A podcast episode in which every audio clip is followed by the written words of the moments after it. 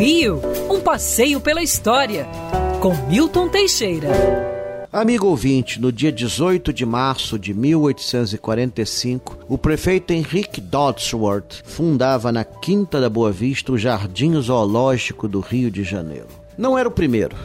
Na verdade, a Imperatriz Leopoldina já criara um jardim zoológico na Ilha do Governador, do qual restos deles ainda existiam até os anos 30, de forma de ruínas.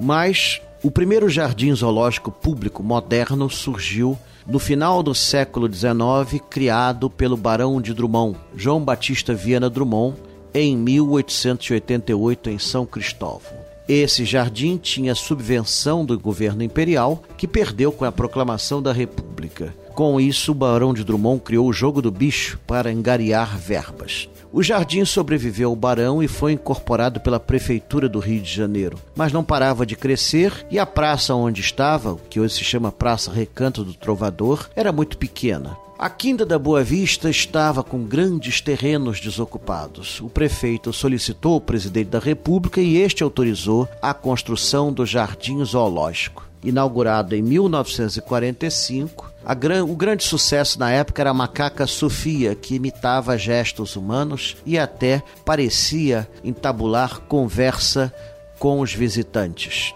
O Jardim Zoológico era um dos orgulhos da cidade. Por enquanto está em obras, mas quando reabrir, mostrará toda a sua pujança, pois é um dos melhores da América Latina, um dos mais ricos e um dos mais é, amplos que existem nas Américas. Quer ouvir essa coluna novamente? É só procurar nas plataformas de streaming de áudio. Conheça mais dos podcasts da Band News FM Rio.